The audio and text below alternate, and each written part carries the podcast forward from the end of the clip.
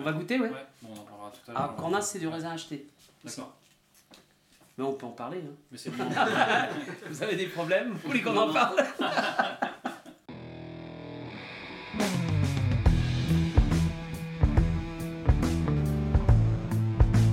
Le vin, le jaja, le pinard, le pif. Il existe une ribambelle de termes pour désigner ce breuvage que nous aimons tant, le jus de raisin fermenté. Et c'est parce que nous l'aimons plus que tout que nous voulons mieux comprendre ce qui fait un bon vin. Cépage, climat et terroir y participent, mais avant tout, il y a la patte des vigneronnes et des vignerons. Je suis Romain, Je suis Florian. Je suis Antoine. Nous sommes trois copains et nous vous emmenons à la rencontre de ces hommes et de ces femmes dans leur domaine pour les interroger sur la magie de leur métier et leur vie au milieu des raisins, des vignes et des barriques. Bienvenue à toutes et à tous dans le bon grain de l'ivresse.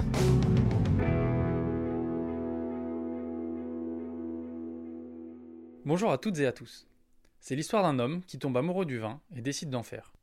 Nous sommes en 1989 et le domaine François Villard sort 450 bouteilles. 30 ans plus tard, François est à la tête de 40 hectares dans le nord de la vallée du Rhône et propose des vins en caractère affirmé dans les plus belles appellations Saint-Joseph, Condrieu ou encore la fameuse côte rôtie. Entre les deux, eh bien une sacrée aventure. Beaucoup de travail, de questionnements, d'échanges, de projets avec des vignerons rhodaniens talentueux comme Yves Cuiron ou Pierre Gaillard et une passion pour le vin qui ne faiblit pas. C'est cette histoire que nous avons décidé de vous faire découvrir aujourd'hui en nous rendant à Saint-Michel-sur-Rhône et dans les parcelles de Condrieu de François Villard. Une aventure qui fait rêver, mais avec toujours le même but, boire du bon vin et le partager.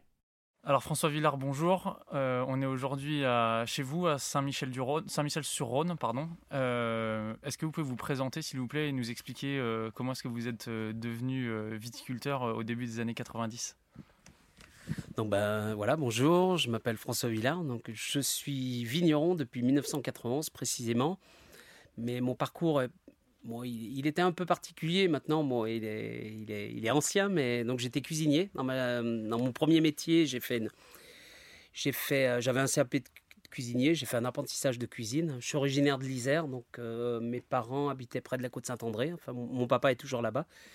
Donc euh, dans un petit village qui s'appelle Saint-Hilaire-de-la-Côte, qui n'est pas un village à, à vocation viticole. Donc mes parents étaient agriculteurs.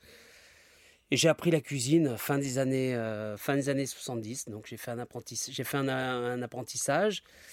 J'ai jamais eu la chance de travailler dans un, dans un grand restaurant. Peut-être euh, pas eu la chance et peut-être pas la volonté à ce moment-là, parce que je pense, je pense que je savais pas ce que c'était qu'un grand restaurant, un restaurant gastronomique. Mais au milieu, en fait, au début des années 80, bon, moi je suis né en 1962, donc euh, à partir de l'âge de 20 ans, donc on va dire 82, j'ai commencé à me passionner pour le vin. Alors la passion du vin, quand on est, euh, on n'y connaît rien dans le vin, bah, elle se concrétise en lisant des livres. Puis après, elle se concrétise en se faisant une cave. Donc j'ai commencé à me faire une cave au, milieu, des années 80. J'ai commencé à acheter du vin.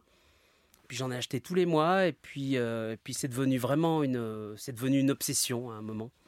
Euh, je pensais qu'à ça, il y avait que ça qui m'intéressait, avait que ça qui m'intéressait. Donc tous les mois, je me rappelle, tous les mois, je dépensais 500 francs.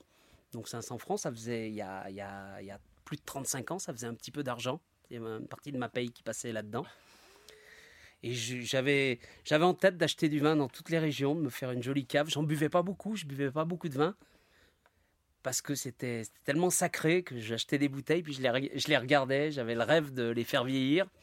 Et puis, et puis en fait, euh, mon métier de cuisinier, je ne veux pas dire il s'est mal terminé, mais j'ai fini, euh, j'ai fini cuisinier dans un hôpital. Donc, euh, donc c'était moins passionnant quand même. C'était moins passionnant. Par contre, euh, j'ai réussi, je travaillais à l'hôpital de Vienne à ce moment-là, et j'ai réussi à me faire payer une formation en sommellerie. Donc c'était quelque chose d'inespéré pour moi, d'apprendre à déguster le vin, de visiter, de visiter des vignobles, en étant toujours payé par l'hôpital. Donc euh, mer- merci le trou de la Sécu, en étant toujours payé par l'hôpital. Et en fait, la rencontre avec les vignerons, la rencontre avec les vignerons, pour moi, ça a été un déclic. Je je sais pas, je me suis dit c'est ça que je veux faire. Alors euh, Bon, euh, si aujourd'hui, en 2020, on se réveille et qu'on se dit je vais être vigneron au Condrieu, ça paraît un peu utopique, je sais pas, mais, mais il y a 30 ans en arrière, il y a, un, peu plus de 30 ans en arrière, euh, Condrieu était tout petit. Condrieu était tout petit. Moi, j'habitais à Vienne à ce moment-là. Donc, Vienne, c'était, vraiment la porte de la, vallée du Rhône. Et, la région était ouverte à tous ceux qui voulaient, bien dépenser un peu d'énergie, un peu. Presque plus de l'énergie que de l'argent, parce que ça valait pas grand-chose. Donc, je suis sorti de ma formation en semellerie. Je me suis inscrit à une formation agricole. Donc, j'ai fait, j'ai fait le, le BPA Vitiono à Davaillé. Donc, en, option, euh, donc option viticulture énologie. J'ai fait une formation accélérée. J'ai fait 7 mois formation pour adultes. Et puis, quand je suis sorti, donc c'était 88-89. Et quand je suis sorti, j'ai acheté mes premiers terrains. Et j'ai planté ma première vigne en 89. Et, et, puis j'ai replanté encore. Bon, les terrains se trouvaient assez facilement, ça valait pas grand-chose. À vrai dire, souvent on débarrassait les gens parce que les gens n'y croyaient plus. Donc quand ils avaient un terrain en Condrieux, on ne pouvait faire que de la vigne dans ces terrains et la vigne avait disparu. Donc en fait, on ne pouvait plus rien faire. C'est même pas des bons terrains pour les, pour les arbres parce que c'était relativement maigre. Donc j'ai replanté en 90 et puis je me suis installé en 91 et j'ai fait mes premières bouteilles en 91. Donc j'ai fait 400 bouteilles en 1991. C'était laquelle la première parcelle? Alors c'était sur Poncin, j'ai fait euh, la cuvée s'appelait Coteau de Poncin, c'était le j'ai changé en 99 pour appeler la cuvée de Poncin, mais c'était euh, c'était euh, c'est une parcelle qu'on ira voir on ira voir tout à l'heure. Comment est-ce que vous êtes vraiment devenu vigneron Je veux dire, vous avez appris sur le tas en faisant? Ou alors est-ce que vous avez eu l'aide de d'autres vignerons des Côtes-du-Rhône ou d'ailleurs qui vous ont accompagné, qui vous ont formé Alors oui, je pense qu'on peut, on peut, rien faire tout seul. À un moment, non, non j'étais en, j'étais en stage moi en 1988. J'ai parlé de, de, de Davaillé, de ma formation, enfin de ma formation agricole du BPA, où j'ai fait un stage en, j'ai fait un stage pendant les vendanges. J'ai fait un stage chez Yves Cuiron, qui 7-8 euh, ans après est devenu mon associé avec Pierre Gaillard sur les vins de Vienne. Donc oui, ça a été. Euh, je suis resté en 88. J'ai fait les vinifications en 88 chez Yves. J'ai fait les vinifications en 89 chez Yves, en 90 chez Yves. Et puis en 91, je voulais changer et Yves Curon m'a envoyé chez Pierre Gaillard. Donc, voilà. Et en fait, c'est moi, quelque part, c'est moi qui ai fait le trait d'union quand on a quand on a créé les vins de Vienne euh, six ans après, sept ans après. Donc. Vous pouvez nous raconter justement l'aventure des vins de Vienne, comment ça a commencé et pourquoi est-ce que vous avez décidé de, de monter cette, cette entreprise euh, tous les trois? Les, les, vins de Vienne, c'est un parcours un petit peu particulier. En fait, moi, moi ma première rencontre avec le vignoble de Sessuel, en fait, elle est, indirecte. J'expliquais, j'ai fait les vendanges en 88, 89, 90 chez Yves, 91 chez Pierre Gaillard. Et Pierre Gaillard avait, à cette période, ses parents qui habitaient à Ternay, donc au, nord de la commune de Sessuel. Et Pierre, quand, Pierre était jeune, il quand il a fait sa formation agricole, avant de s'installer, avant même de s'installer euh, comme vigneron, il avait planté quelques vignes sur la commune de Ternay. Et en 91, on est allé vendanger euh, ces vignes sur la commune de, sur la commune de Ternay. Et je me rappelle que Pierre m'avait dit, en passant sur l'autoroute, regarde, c'est l'ancien vignoble de Sessuel, c'est un vignoble qui, a, qui avait à peu près la, qui avait une histoire très similaire, très parallèle à l'histoire de la côte rôtie, mais qui avait disparu à, la période phylloxérique, donc c'est-à-dire à la, fin du 19e siècle. Et le vignoble n'avait jamais été replanté. Donc moi, c'est ma première rencontre avec ce vignoble. Et puis quelques années plus tard, euh, moi j'habitais à Vienne, donc j'expliquais, j'habitais à Vienne. Et euh, je suis passé un jour sur l'autoroute et puis je me suis dit, mais je vais aller voir. Donc j'ai repris, je, suis allé dans les, je suis allé dans les coteaux, je suis allé voir un petit peu ce qui se passait. Et en fait, ça a été là aussi un choc, peut-être pas aussi important que la première fois où je suis venu dans la région. Mais visuellement, euh, c'était, c'était que des coteaux abandonnés, des terrasses abandonnées, et ça ressemblait comme deux gouttes d'eau à la côte rôtie. Donc j'ai commencé à en parler à, à Yves, à Pierre, et puis, et puis euh, toutes ces choses-là ont mûri tout doucement. Bon, Pierre, Pierre aurait, voulu, euh, aurait voulu planter de la vigne, mais il faut savoir qu'il y, a, il y a 25 ans en arrière, il y a 25 ans en arrière, on ne pouvait pas avoir de droit de plantation en 20 pays. La commune, le, secteur n'était pas classé. Et la, la, législation disait que si on, plantait, si on demandait des droits en AOC, on ne pouvait pas dans le même temps demander des droits en 20, en 20 pays ou en 20 France. Donc le problème était, le problème était pas insurmontable, mais c'était quelque chose d'assez compliqué. Et puis finalement, en discutant euh, avec Yves, euh, euh, avec Pierre, avec Yves, eh ben un jour, on s'est retrouvé, on s'est retrouvé plus ou moins ensemble et on s'est, ça s'est décidé en trois minutes. Et si on, et si on le refaisait ensemble? Et puis le lendemain, on est allé à la mairie. C'était en 95. Le lendemain, on était à la mairie. On a commencé à faire les premières prospections sur le terrain. Et puis finalement, en cherchant, on a trouvé des solutions, on a trouvé des droits de plantation. Hein. On les a pas inventés, mais on les a, on a contourné un peu la, pour être clair, on a contourné un peu la législation pour pouvoir, pour pouvoir replanter de la vigne là-bas et on a planté, on s'est associé en 95, on a replanté les premières vignes en 96. Donc on a planté 4 hectares en 1996. Donc on avait, on avait une société qui s'appelait, elle s'appelle toujours, c'est la SCEA Domaine Cuiron Gaillard Villard et qui était qui, était, euh, qui avait pour but uniquement de, produire du raisin et de faire du vin sur la commune de Sessuel. Mais en fait, on a, quand, quand, les premiers raisins sont arrivés en 98, donc on faisait du vin en troisième feuille en, gros, quand les premiers raisins, on s'est dit il nous faudrait peut-être une cave sur place et on avait trouvé un, local qui était, le, qui les bâtiments d'un ancien transporteur. Et on a, acheté, on a acheté ce local en 98. Et puis rapidement, on s'est dit mais il est grand ce local, donc il faudrait l'utiliser. Et là, on s'est dit, on va créer une petite maison de négoce. Et c'est parti. Les Van Vienne, comme on, les, comme on le connaît, on, connaît la société aujourd'hui, c'est parti en 1998. on s'est dit, on va faire une maison de négoce. Alors, ça voulait dire quoi faire une maison de négoce? Aujourd'hui, on parle beaucoup d'achat de raisins dans la, dans la, quand on parle de négoce. Mais il y, a, il, y a, il y a un peu plus de 20 ans en arrière, les négociants achetaient essentiellement du vin. Donc on avait tant, tant des gens qui nous vendaient du raisin, mais on nous vendait souvent du vin nouveau le problème, c'est que le vin nouveau, pour être vendu, il devait être agréé. Donc, on récupérait les vins pratiquement six mois après les vendanges. Donc, c'était, c'était quand même. Il y avait un côté un peu compliqué à, faire les vins qu'on souhaitait faire parce que les vins étaient déjà vinifiés. Quand on les, alors qu'aujourd'hui, le, les négociants aujourd'hui n'achètent pratiquement plus que, que, du raisin. Alors ça, c'était un peu l'inconvénient, mais l'avantage, c'est qu'on a, quand on a créé les vins de Vienne, on s'est dit on va faire aussi des vins du Sud.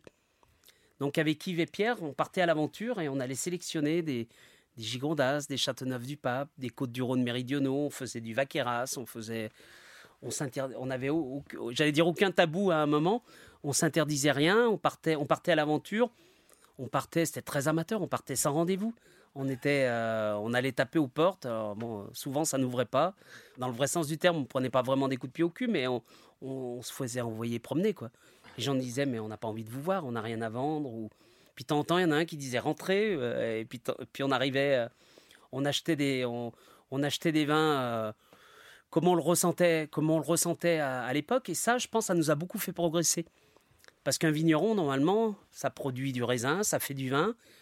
Et quelque part, ça subit plus que ça ne, que ça ne vit le quand le millésime est bon, on dit bah, on a fait des bons vins, mais le millésime est bon. Quand le millésime est mauvais, on se dit bah, c'est pas de notre faute, c'est le millésime qui est mauvais.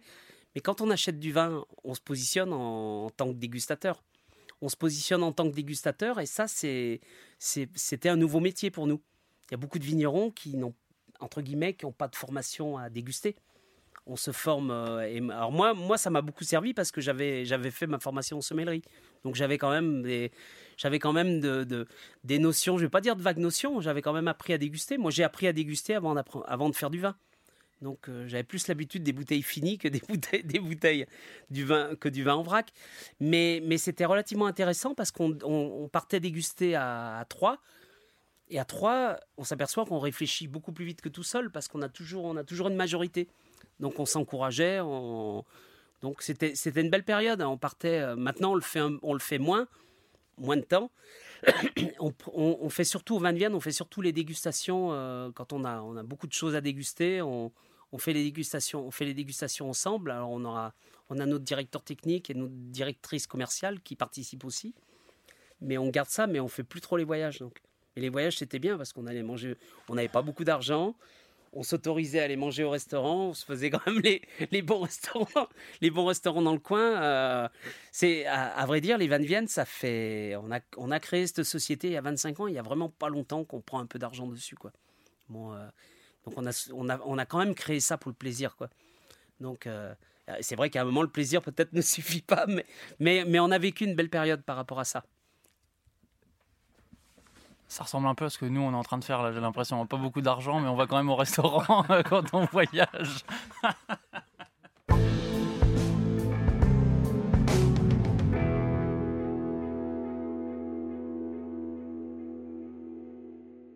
vous avez commencé par du blanc plutôt euh, en condrieux et après, ça, et après vous avez euh, planté, euh, planté le rouge. Est-ce que vous avez, entre guillemets, une tendresse particulière pour les blancs plus que pour les rouges dans votre, dans votre gamme de vins ou dans, dans le travail que vous faites sur les vinifications Alors, on, m'a toujours attribué de grandes vertus pour les blancs et beaucoup moins pour les rouges. alors, j'ai pas non, j'ai pas plus d'affinité aujourd'hui. Je pense que j'ai beaucoup travaillé sur les rouges pour justement les amener, en termes de réputation, les amener au niveau des blancs. Les amener au niveau des blancs. Après, il y a peut-être plus de compétition sur les rouges. Donc c'est peut-être plus dur de ce côté-là. Après, quand je dis j'ai beaucoup travaillé, c'était. J'avais toujours une. je disais plutôt une très bonne, une grande réputation sur les blancs.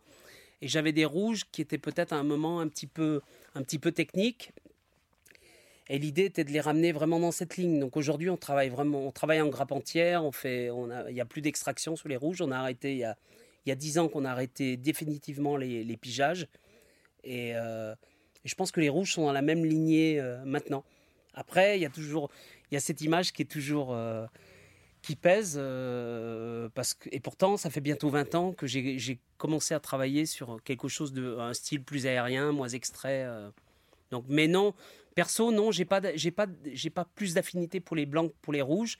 La seule chose que que je considère, alors je sais pas si c'est ancien cuisinier ou, ou étant formé, ayant été formé euh, comme sommelier, je pense que les blancs sont plus faciles à marier que les rouges dans, la cuisine en règle générale. Bon, si on, démarre l'apéro, on le fait au blanc, on peut faire les blancs avec une grande partie du repas, on peut revenir encore à la fin du repas. Et, et comme je suis un, je fais des gros apéros. Euh, souvent, souvent je, suis obligé de reconnaître que je bois moins de rouge que de blanc parce que j'ai déjà assez bu quand il faudrait passer au rouge. C'est un peu, c'est un, un, un, petit peu ça. Mais, mais je milite, je milite pour les rouges. Je milite vraiment pour les rouges à boire toute la journée. Euh, le rouge, ça. Oui, parce que, parce que. Euh, non, non, je milite pour les rouges à boire toute la journée parce que le, le en France, en France, on boit, on fait, l'apéro au blanc quand on veut le faire, euh, on veut le faire avec du vin, mais on fait rarement l'apéro rouge. Alors que si on se promène aux États-Unis, on s'aperçoit qu'à n'importe quel moment de la journée, les gens vont dire on boit un verre de rouge comme on boit un verre de blanc. Et je milite pour ça parce que je veux, veux pas aller contre les producteurs de rosé, mais je pense que si le rosé, a, le rosé domine un petit peu le monde, le monde du vin euh, aujourd'hui, c'est parce qu'on manque de rouge pour boire euh, dans des en toute situation. En toute situation, les gens boivent du rosé parce que ils veulent pas boire de blanc. Et souvent, il n'y a pas beaucoup de rouge pour boire frais. Donc, euh, donc, si la plupart des rouges étaient un peu moins extraits, on pourrait les servir plus frais aussi. C'est aussi dans ce sens que, que, que, que je milite. Et je pense pas qu'un vin moins extrait soit un vin qui vieillira moins bien. Donc, euh, donc le, rouge devrait pouvoir se boire à n'importe quel moment. Alors bien sûr qu'il y a des cépages qui sont moins adaptés. Il y a des cépages qui sont moins adaptés, mais la Syrah, chez nous, euh, bon, on travaille en monocépage, donc quelque part, comme tous les monocépages, on devrait pouvoir les mener plus sur la finesse. Donc euh, mon idée, c'est un peu une facilité de dire ça, mais mon idée serait de, de faire des vins très bourguignons. Mais alors effectivement, bon, avec le réchauffement, on a des syrahs qui deviennent, euh, qui deviennent peut-être plus volumineuses, mais je pense que c'est, je pense que c'est possible. Je pense que c'est possible. Il suffit de pas, de pas tirer sur la, sur l'extraction. Pourquoi est-ce que euh, au début, vous, enfin au début de votre carrière, vous travaillez avec beaucoup d'extraction? Est-ce que c'était parce que c'était le style de vin que vous buviez? Est-ce que c'était parce que c'était le, le, goût de l'époque? Euh, Qu'est-ce qui vous a amené vers ce style de vin pour démarrer? Je pense que c'est un peu, c'est un peu tout ça. Je pense que c'est l'époque. Hein. C'est l'époque parce que parce que moi j'étais jeune, donc c'est l'époque. Il fallait que ça bouge, il fallait que ça fasse du bruit, il fallait fallait. Euh, bon, euh, quand on sait pas chanter, vaut mieux chanter fort. non, non, mais, mais, au moins on se fait remarquer. Euh, non, c'était un petit peu ça. moi, je viens pas du monde du vin, donc j'avais aucune connaissance par rapport à ça. Donc, donc c'était un peu, on faisait peut-être les choses de façon un peu mécanique, un petit peu mécanique. Et c'est surtout quand on, si on parlait d'extraction, comme je faisais peu de vin à ce moment-là, je disais, je vais peut-être simplement, j'ai le temps, je vais plus extraire que les autres. Moi, à, la base, je ne sais pas comment on fait le vin. Donc, euh, donc de dire, je vais, je, vais, je vais essayer de faire comme, comme j'ai vu faire et je vais essayer de faire un peu mieux. Bon, ce que j'imaginais pas à ce moment-là, c'est que même à la période où on faisait des pigeages, qu'un pigeage le matin, un pigeage le soir, c'était peut-être suffisant plus que d'en, faire, d'en refaire un encore à midi, en se disant j'ai le temps, je peux le faire, mais non, ça n'apportait rien. ça n'apportait, ça n'apportait rien. Donc c'est, c'était un petit peu tout ça. C'est parce que c'était la mode, c'est le début de quelque part c'est le début de l'onologie. Il y a 30 ans, c'est le début de la sommellerie aussi. la, sommellerie moderne comme on l'entend aujourd'hui, c'est début des années 90. Avant, les, les sommeliers ils avaient un, un tasse de vin et c'était souvent assez âgé, un peu, un peu, un peu rondouillard. Ils, ils en buvaient peut-être plus qu'ils en dégustaient. non, c'était, non, c'était, ça a changé quand même. Les sommeliers avant n'étaient pas vraiment formés ou formés sur le tas, quoi. mais, mais euh, donc c'est un peu le début, c'est un peu le début de tout ça. C'est le début de toutes les dégustations professionnelles. Donc, euh, on s'aperçoit qu'aujourd'hui, ça correspond pas à l'idée de la consommation. Mais quand on fait une dégustation, bah, le vin qui ressort le plus, c'est souvent celui qui crie le plus fort. Hein, si vous criez fort et qu'il y a un, petit vin frêle avant et après, euh, on va pas les voir. Hein. On va le, donc celui qui va arriver, celui qui va arriver, qui est très haut en couleur, ben, il va, complètement euh, étouffer le, précédent, et le, précédent et le suivant. Donc c'était un petit peu pour ça, parce que dans les dégustations, il fallait, si, pour sortir, il fallait avoir des vins qui soient, qui soient spectaculaires. Et les vins extraits étaient spectaculaires. Donc c'est essentiellement par rapport à ça. Ce, qui m'a fait changer, c'est l'inverse. C'est le vieillissement de mes vins qui à un moment ne correspondait pas à ce que j'en attendais. Moi, j'ai appris, je, disais, j'ai appris par la sommellerie, donc euh, j'avais l'idée d'un vin avec un, bouquet, enfin bon, euh, quelque chose de très, euh, quelque chose de très sphérique. Et puis mes premiers vins que j'avais vinifiés, dix ans après, ils n'étaient pas du tout, pas du tout sphériques. Ils pas, ils étaient massifs, ils évoluaient, ils avaient du mal à évoluer, euh, simplement parce que trop extrait. Donc, euh, donc progressivement, l'expérience m'a fait revenir en arrière. Ça, c'est. Euh, et puis, on revient, je pense en vieillissant, on revient vers des goûts plus simples. Moi, j'ai juste envie de boire du vin maintenant. C'est bête de dire ça, mais, mais moi, je me régale avec des, des, des Beaujolais pleins de fruits. Je dis des Beaujolais avec des vins pleins de fruits. C'est largement, il y a un moment, c'est largement suffisant. On a complètement surestimé le, le, le, plaisir. Le plaisir, il est simple souvent. Le plaisir, le plaisir est simple. Et pourquoi faire compliqué quand on peut faire simple hein, et, euh, et, par, rapport, par rapport à la question, y a, y a, je pense que quand, quand moi j'ai démarré il y a 30 ans, si j'avais dit, si j'avais dit euh, à mon voisin, euh, mon ambition c'est de faire des vins avec du fruit, je pense qu'il m'aurait répondu mais t'as pas d'ambition. Parce que tout le monde voulait aller au-delà du fruit, alors qu'il n'y a rien de plus noble que le fruit. Simplement respecter, respecter, euh, respecter le produit euh, par rapport au raisin, par rapport au terroir. Là, là, c'est évident, c'est évident aujourd'hui que sans le terroir on n'existe pas. Mais on vient d'une région qui était nouvelle où, quand j'ai dit tout à l'heure qu'on payait pas les terrains, il y a encore plein de gens qui disent mais le terrain ça ne devrait pas se payer.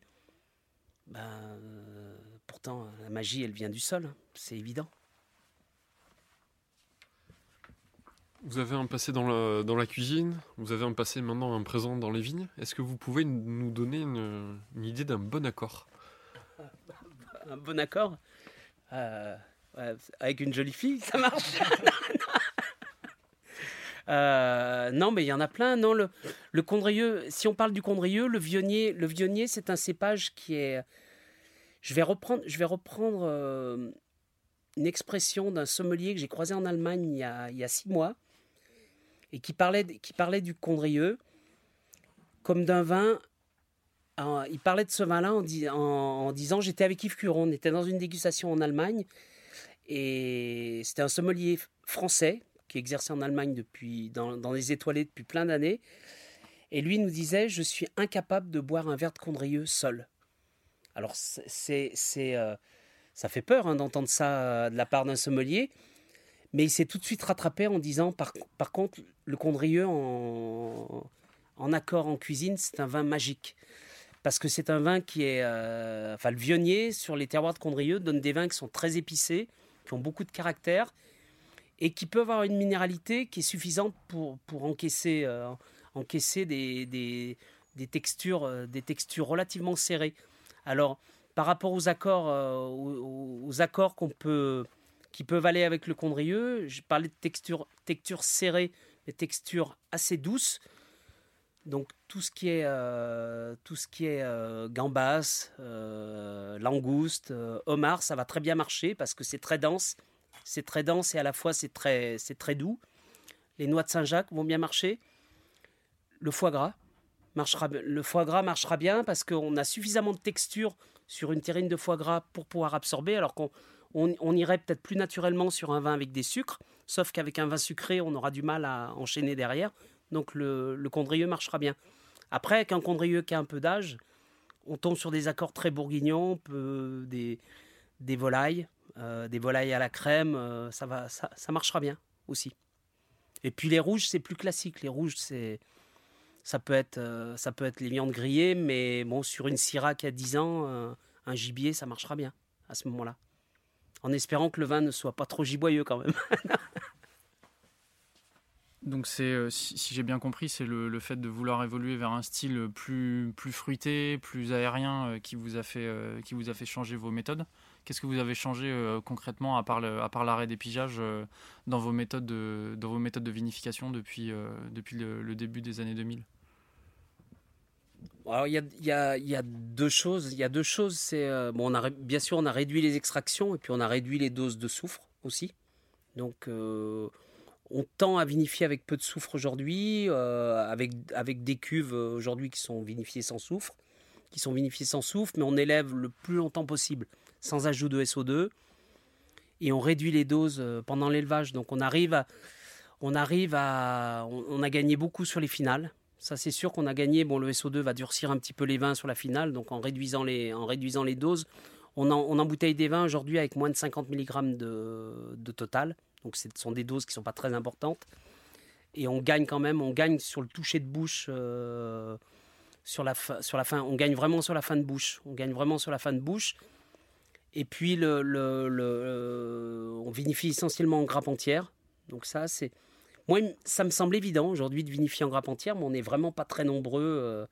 Alors je parle du nord de la vallée du Rhône, hein. il, y a quelques, il y a quelques exemples qui pour moi sont sont pas loin d'être les meilleurs. Euh, alors je parle pas de moi, mais souvent les gens qui vinifient en grappe entière sont souvent les, les, les gens les plus réputés, dans, enfin parmi les plus réputés dans, dans toutes les appellations en rouge qu'on peut trouver sur le, sur le Rhône Nord.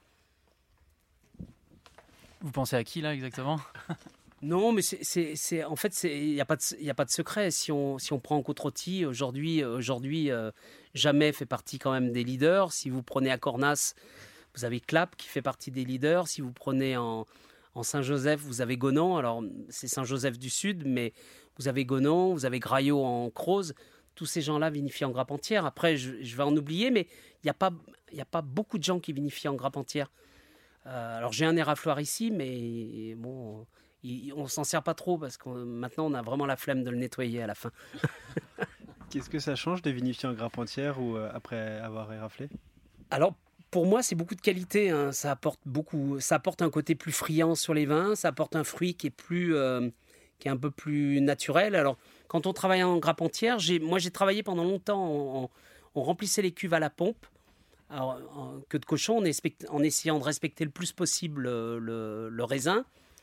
Et selon les millésimes, selon la, selon la, dureté de la baie, on, conserve plus ou moins vraiment de la graine, de la graine entière ça peut être de, on va dire de 15 à, de 15 à 30% de graines non éclatées euh, dans la cuve. Donc on a, on a forcément un, pourcentage minimum de fermentation intracellulaire, donc euh, j'allais dire un peu macération carbonique. Et là, sur les Saint-Joseph, le, problème du Saint-Joseph étant que sur les granites, on a souvent des, tanins qui sont assez fermes.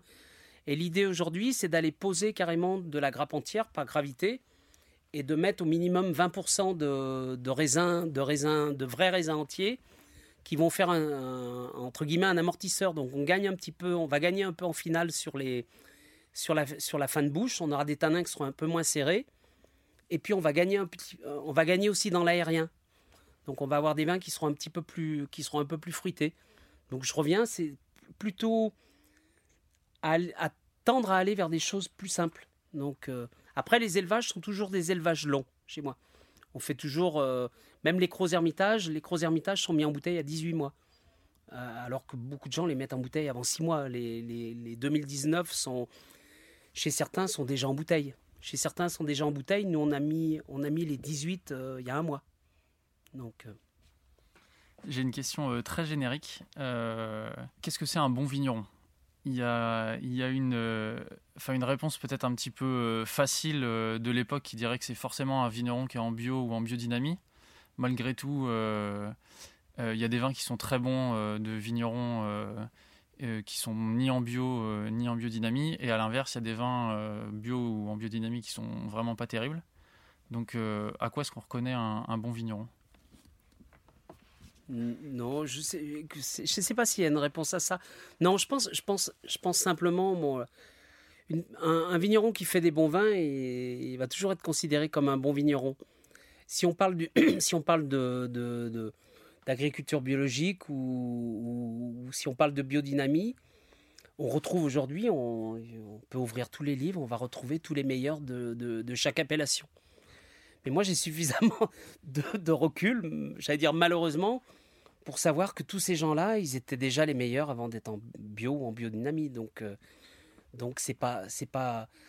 Bon après, bien sûr, je pense qu'il y a des journalistes qui vont dire, mais c'est bien meilleur. Mais, mais, euh, mais euh, tous les gens qui sont, qui sont réputés, alors des, gens qui m'étaient accessibles, hein, des, des, des vignerons de peut-être pas de, de- des trop grands, enfin des trop grandes appellations. euh, J'ai j'ai peu de connexions à Bordeaux. J'en ai J'en ai quelques-unes en Bourgogne, j'en après j'en ai un peu dans toutes les régions de France, mais, tous ceux qui sont les leaders aujourd'hui n'étaient pas en bio il y a 25 ans, à part quelques-uns, euh, ils n'étaient pas en bio il y a 25 ans, mais ils étaient déjà les leaders dans leurs appellations. Donc c'est pas pas l'agriculture biologique qui en a fait des, génies, ils étaient bons, c'est tout. Ils étaient ils, étaient bons. Alors peut-être que peut-être qu'aujourd'hui, moi, c'est effectivement, euh, j'allais dire à mon âge, c'est super excitant de, de, partir vers l'agriculture biologique parce que c'est un, un pas de plus. Un, pour moi, c'est un challenge. Alors, il n'est pas insurmontable. On va, enfin, on va y arriver. On, pense qu'on va y arriver parce que c'est relativement chiant euh, de, de- travailler, euh, de travailler, de tout travailler manuellement. Et là, ça nous rajoute un petit peu de, de- ça nous rajoute quand même un petit peu de, un petit peu de travail. Mais, mais, euh, mais c'est peut-être une, une pierre de plus à l'édifice. Donc, j'ai parlé tout à l'heure, j'ai dit, il y, a, beaucoup de gens qui vont considérer que j'étais un vigneron technique. Alors aujourd'hui, euh, je passe beaucoup de temps avec ma, avec ma caviste et on réfléchit beaucoup pour ne pas intervenir. En gros, on, essaye de bien comprendre et d'être le plus possible non interventionniste dans, dans, nos, dans, notre, euh, dans notre, rapport avec le, notre rapport avec le raisin. Mais ça demande une grosse technique. Euh, je veux surtout pas être... euh, euh, si on parle de vin nature, euh, bah, souvent la nature, le vin nature, c'est souvent un peu le hasard qui, chez certains, c'est une idéologie qui amène à ne plus vouloir utiliser de soufre. Alors qu'on on peut réduire ou ne pas utiliser de soufre, mais il faut plutôt être très technique pour arriver à ça. Euh, on se bat au quotidien pour ne pas avoir de brette sur les vins. On se bat au quotidien pour ne pas avoir de brette. La Syrah est un cépage qui est plutôt un cépage à fort potentiel, on va dire de ce côté-là. Et on se, bat, on, se, bat au quotidien pour ne pas en avoir, en sachant que les millésimes sont de plus en plus chauds, qu'on est possiblement de plus en plus mûr, il y a de plus en plus d'alcool, donc on est de plus en plus à risque, et qu'en contrepartie, on en contrepartie, on utilise de moins en moins de soufre, et on soutire de moins en moins. Donc ce sont deux, des facteurs principaux qui tendent à, augmenter les populations de, de. Donc, euh, donc on travaille beaucoup dans ce sens-là. Mais après, l'histoire, l'histoire de, ouais, du- du bon vigneron, euh, celui qui fait des bons vins est toujours respectable. Je respecte plus celui qui fait des super vins sur des petits terroirs que celui qui fait des vins moyens sur des grands, parce qu'il gaspille son terroir. C'est, c'est, euh, donc j'ai beaucoup de respect pour les gens qui travaillent. Après, l'histoire de, l'histoire de, de la biologie ou, ou de l'agriculture conventionnelle, que ce soit dans la viticulture ou dans l'agriculture générale, on va dire les paysans, ils travaillent avec les produits qu'on leur donne. Et pendant longtemps, on leur a donné que des produits chimiques. Si on leur avait, s'il y avait des produits euh, biologiques à grande échelle, euh, je connais pas un gars, un paysan qui aurait refusé de l'utiliser. Donc c'est simplement bon, les firmes qui ont, qui ont, qui ont poussé dans ce sens-là. donc, euh, donc tout le monde, tout est respectable. hein. Bon, il faut bien. D'ailleurs, on, nourrit les gens. On en a parlé pendant le confinement. hein. Heureusement qu'il y avait un peu d'agriculture. Maintenant que le confinement est fini, on va peut-être moins en parler. Mais on va re- peut-être redevenir des pollueurs. Il me semble que oui, mais j'aimerais en avoir la certitude. Est-ce que vous prenez plaisir à faire ce que vous faites? Oui, ça va, non, ça va. J'étais, moi, je suis arrivé ici par passion, donc euh, bon, il y a, forcément un peu d'érosion. Bon, il y a des jours où c'est un peu plus compliqué, mais, mais ça va encore. Je me concentre. J'ai parlé tout à l'heure de, du travail dans les vignes. Je me concentre quand même un peu plus sur les, sur les choses essentielles. Donc, je fais pas mal de bureaux parce que, parce que malheureusement, si on veut parler de passion, de la toute passion, la seule. Euh, il n'y a que la vente hein, qui compte. Hein. de toute façon, euh, la seule finalité, c'est de vendre du vin. Donc, euh, donc malheureusement, il faut s'y atteler. et de ce côté-là, il y a, y a certainement beaucoup de vignerons qui sont peut-être un peu trop dans leur vigne et pas, trop, et pas assez à, vendre du vin. Mais non, non, j'ai toujours, je pense, j'ai encore toujours les yeux qui brillent pour ce que, pour ce que je fais. Bon, j'espère, j'espère. Bon, j'ai eu un peu peur pendant le, pendant le confinement, début de confinement. Enfin, pas début de confinement, au bout d'un mois, je pense que j'ai fait comme tout le monde. Je me suis dit, il faudrait pas que ça dure trop longtemps. C'est quelque chose, j'ai, je, je, vends 75% de mes vins en France. Et autant, autant euh, peut-être il, y a, il y a 10 ans ou 15 ans, il y avait un côté assez has à vendre son vin en France. Parce que, ça fait moins bien que de le vendre à l'étranger. Et, en réalité, c'est une grande force de vendre son vin en France parce que la France, elle est ce qu'elle est, mais il n'y a, pas vraiment de crise. On a un système qui est relativement stable. Et bon an, mal an, on vend du vin. Bon, euh, nous, on est dans la. Si on veut regarder un petit peu, dans le nord de la vallée du Rhône, on est dans le haut de gamme non spéculatif. Hein, je dis non spéculatif, on voit Bordeaux, on voit la Bourgogne, où là, on rentre dans le cadre spéculatif. Donc, en fait, ça touche des sphères différentes. Bon, le, matin. Euh, le matin, faut bien savoir euh, la devise, la devise qui va prendre le dessus parce que ça sera le futur client. ça sera le futur client le lendemain.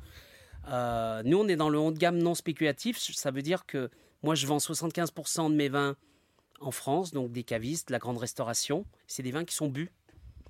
Ça fait rire de dire, parce que normalement tous les vins devraient être bu, mais il y a des vins qui ne sont pas bu. Quand on est dans le spéculatif, les vins, les vins sont, moins bu.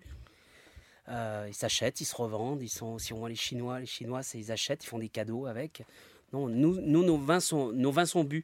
Et une bouteille vide, ça laisse la place à une bouteille pleine. Donc, euh, donc dans ce système-là, ben, il n'y a pas de raison que ça s'arrête. Il n'y a, pas de raison, y a pas de raison que ça s'arrête, sauf en cas de coronavirus. Et, celle-là, celle-là, je ne sais pas d'où elle arrive, mais je ne l'avais pas imaginée.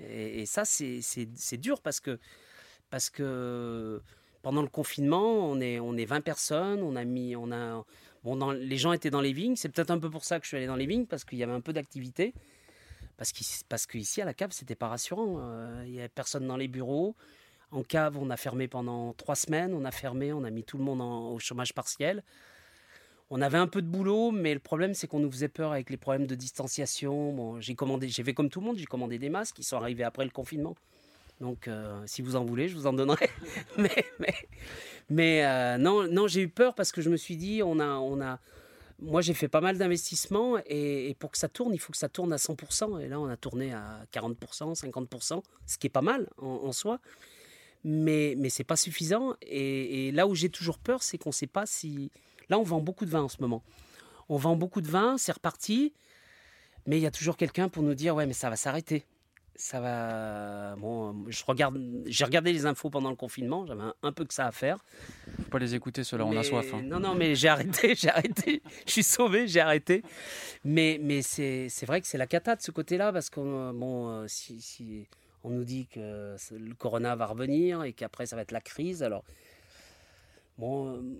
Euh, je vois là, les, restaurants ont réouvert, il y a, ont, réouvert et, manifestement ils ont l'air de bien travailler les gens ont envie de ressortir, alors il faudrait juste qu'on dise bah, les masques, quoi. Euh, pour que tout le monde, pour, que la vie redevienne complètement normale, parce que ici, elle est à peu près normale. Hein, vous le voyez, il n'y a, pas, a pas trop de problèmes. On n'a on, pas été trop, trop. Il y a peut-être eu quelques morts dans les environs, mais ça n'a pas été trop, pas été trop violent. Alors peut-être parce qu'on a été confinés. Hein, je veux pas. Mais, euh, mais oui, oui, j'ai eu cette période qui a été un petit peu. J'ai eu, j'ai eu quelques semaines où ça a été un petit peu, euh, ça a été un petit peu plus dur. Puis là, bon, ça a l'air de repartir. Non, ça va.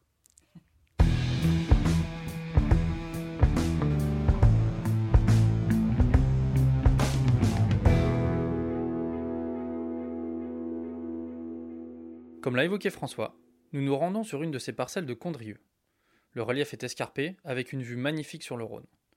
Nous discutons de l'emplacement de la parcelle, de son exposition, et de sa capacité à produire des vins de garde, le vionnier n'étant pas réputé pour tenir facilement les années.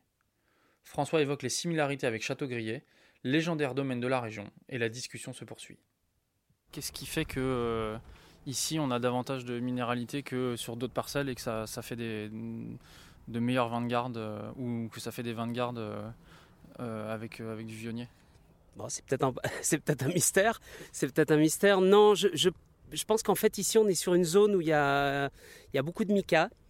Et en fait, le, le sable, on est sur une arène granitique, hein, ici, comme on peut le voir. Donc, le, les granites en décomposition vont donner du sable. Mais le mica en décomposition va donner de l'argile. Et en fait, bon, ce sont des, donc les, les argiles sont des éléments très fins qui vont, euh, qui vont par lessivage se stocker contre la roche-mère. Euh, et en fait, quand on gratte, on va trouver euh, sur, ces, sur ce secteur, on a des sols qui sont très crus. Donc on arrive, on arrive à des pourcentages très très importants de, de sable. On arrive sur, sur le cœur du coteau, on est pratiquement à 90% de sable. Et on a le reste, ça va être 5% de limon en gros et 5% d'argile. Et cette argile est stockée contre le, pratiquement stockée contre, enfin 5% dans la, masse, mais on a un petit cordon d'argile euh, collante, c'est un grand mot, qui va se stocker contre la, roche-mère et qui va donner de la force au vin. Quand on goûte les vins du, secteur, on s'aperçoit qu'à partir du milieu de bouche, il y a une, vraie densité qui arrive et une vraie, une, une vraie longueur. Donc je pense que c'est lié en partie à, c'est lié en partie à, à cette argile. que- C'est un tout petit cordon, hein, c'est pas considéré dans la, dans la, vraiment dans, le, dans, le, dans le- la nature du sol. Quoi. Vous disiez tout à l'heure qu'il y avait pas mal de gens qui euh, ne croyaient pas euh, euh, voir des vignes replantées dans les endroits qui n'étaient pas classés, donc j'imagine qu'il n'y avait pas de vignes à ce moment-là du coup. Qu'est-ce qui vous a convaincu de, de replanter? Oh, la, la- la beauté du coin, c'est tout. En fait, ce sont les, on, on peut les voir, ce sont les parcelles qui. Bon, le, le premier coteau est en Condrieux, et le deuxième où on voit les terrasses qui sont plus escarpées est en Van Pays. C'est un peu, c'est vraiment un truc, c'est vraiment un truc bizarre hein. quand on quand on le regarde comme ça, on se dit mais ce sont les possiblement les meilleurs coins. Mais ça n'a pas été analysé en, fonction de ça, ça a surtout été analysé en fonction de la vigne en place, de la végétation en place. Ça a, été, ça a peut-être été analysé aussi en fonction des conditions de travail, euh, vous nous disiez, parce que euh, c'est, on est quand même euh, sur la colline assez escarpée, non mécanisable. Là, tout, se fait, tout doit se faire à la main, c'est ça? Et Ici, de toute façon, tout se fait, euh, tout se fait à la main. Alors, la, la- seule mécanisation qu'on a sur le secteur, ici, on travaille au treuil. Euh, ici, on travaille au treuil parce qu'on voit les, les rangées sont accessibles euh, aux tracteurs. Mais dès qu'on rentre dans le, dans cœur du coteau, il n'y a, plus aucune- a plus aucune mécanisation. Donc, euh, si vous voulez, je peux aller vous montrer parce qu'on a mis en place un enherbement qui est assez particulier dans la région.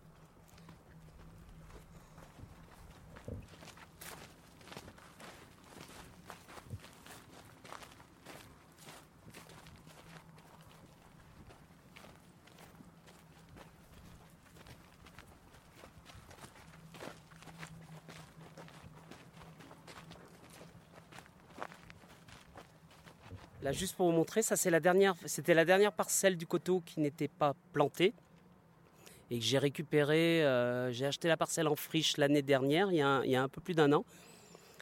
Et on a remonté tous les murs euh, cet hiver et on l'a planté, on l'a planté au printemps. Et tout ça, ce sont des murs qui n'existaient, qui n'existaient pas. Donc on voit qu'il y a, un peu de travail. Donc euh, là, on a un mur qui fait, qui fait euh, un bon 2,50 m de haut. euh, donc euh, on n'avait pas forcément les pierres sur place. Donc on, récupère les pierres partout où on peut dans les. Dès qu'il y a des tas de pierres qui se présentent à nous, on, fait, des, voyages. Donc ici, on est tout en pierre sèche. hein. Donc il n'y a pas un seul... On a juste une assise en, béton sur 2 ou 3 mètres parce qu'on n'avait pas d'autre solution pour, euh, pour stabiliser le mur. Sinon, bon, c'est classique, hein, les grosses pierres en bas, qu'on arrive à poser ici à la mini-pelle et puis tout le reste est posé à la main. Tout le reste est posé à la main et on fait un tout petit couvert en béton dessus pour protéger, pour pas que pas que l'humidité rentre, rentre trop et que les, les pierres du dessus euh, partent.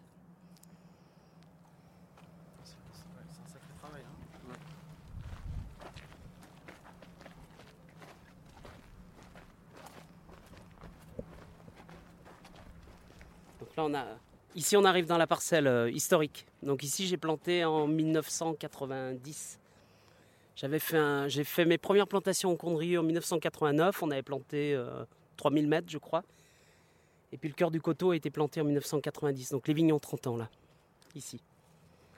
Ici, on a progressivement, on a fait des aménagements, on a bétonné quelques chemins pour pouvoir accéder. On peut descendre, on peut descendre en, ou en tracteur. Alors c'est quand même assez pentu, mais bon, on a des tracteurs qui sont suffisamment, suffisamment puissants pour qu'on puisse remonter, surtout parce que descendre, ça pose pas trop de problèmes. Euh, et puis on descend au chenillard, on arrive à, on arrive à apporter un, un- un semblant de mécanisation. Et surtout, on peut faire une petite partie, on arrive à faire la, la périphérie est traitée au tracteur. La périphérie est traitée au canon, et puis après tout le cœur du coteau est traité à l'atomiseur à dos. Donc, euh, Qu'est-ce que, qu'est-ce que vous faites comme traitement euh, euh, ou qu'est-ce que vous avez fait récemment comme traitement Alors on est, on, est, on est passé en fait, on est passé en conversion bio l'année dernière. Alors moi je suis installé depuis bientôt 30 ans. Alors pourquoi on est passé l'année dernière? Bah, C'est simplement parce qu'on cherchait des solutions pour pouvoir, euh, pour surtout arrêter d'utiliser les herbicides. Et le problème c'est qu'on ne peut pas travailler le sol de partout. Alors là où on est, on est, sur un secteur, on arrive à passer le treuil une fois par an.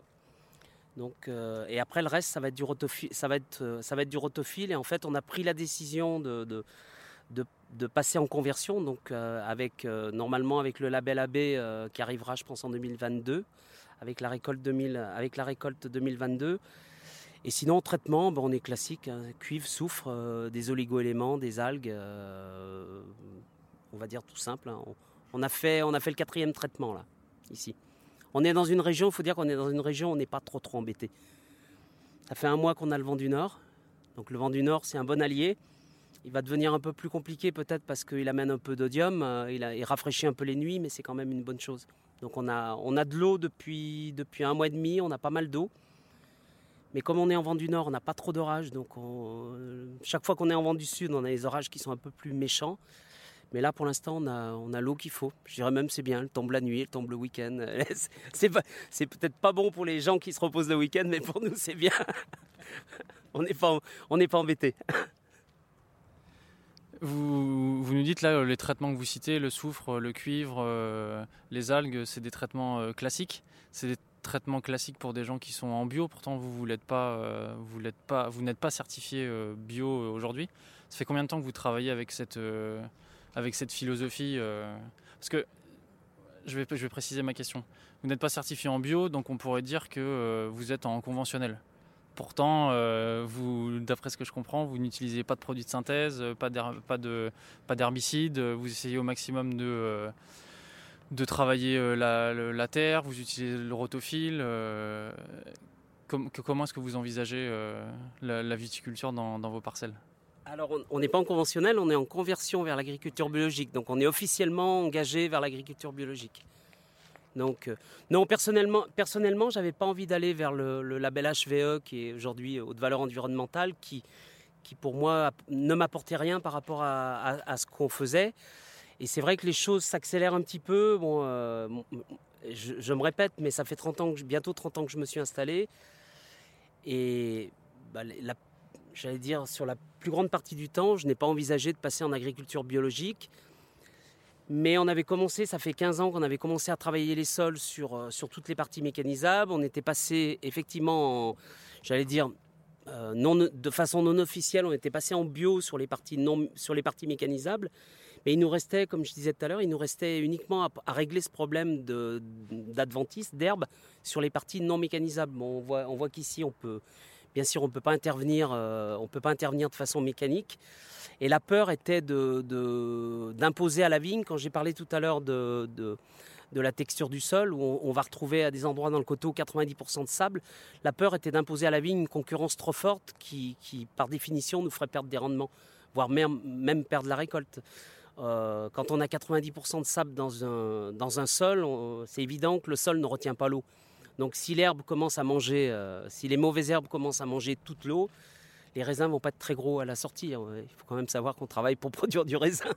donc euh, donc c'était une, c'était une des grandes peurs. Mais finalement on y allait, on y, on y allait progressivement. hein. Parce qu'on était arrivé les dernières années, on, on- utilisait un petit, peu de, un petit peu de désherbant sur 30 cm, donc ce qui représentait pas grand-chose. Donc la compétition, elle était déjà en route depuis longtemps. Mais la dernière ligne droite, c'était de- de supprimer ces herbicides Alors ça paraît, euh, ça paraît bizarre pour des gens dans des zones mécanisables. C'est vrai que c'est évident qu'on va passer le tracteur euh, et ça pose aucun problème et ça coûte pas beaucoup plus cher. Ici, euh, ici le risque c'est ça coûte plus cher parce qu'on passe, on fait beaucoup de rotophiles, on fait beaucoup de, on, a implanté, on va aller un petit peu plus loin. Je vais vous montrer, on a implanté, on a implanté un, on a fait des semis de sédum. En fait, le sédum, c'est une plante qui pousse dans les. Il faudrait que je vous en monte avant d'arriver sur place, mais qui pousse, dans, qui pousse contre les murs, qui a un système racinaire qui est vraiment superficiel. Mais c'est une plante grasse qui est, qui est pratiquement increvable, qui se nourrit, qui se nourrit de l'humidité du printemps. Elle vit toute l'année sur, euh, sur l'humidité, enfin sur le sur l'eau qu'elle a emmagasinée. Euh, elle a une densité qui est tellement importante que les autres herbes ne peuvent pas pousser. Alors elle supporte pas le talage, donc on ne peut pas la mettre de partout.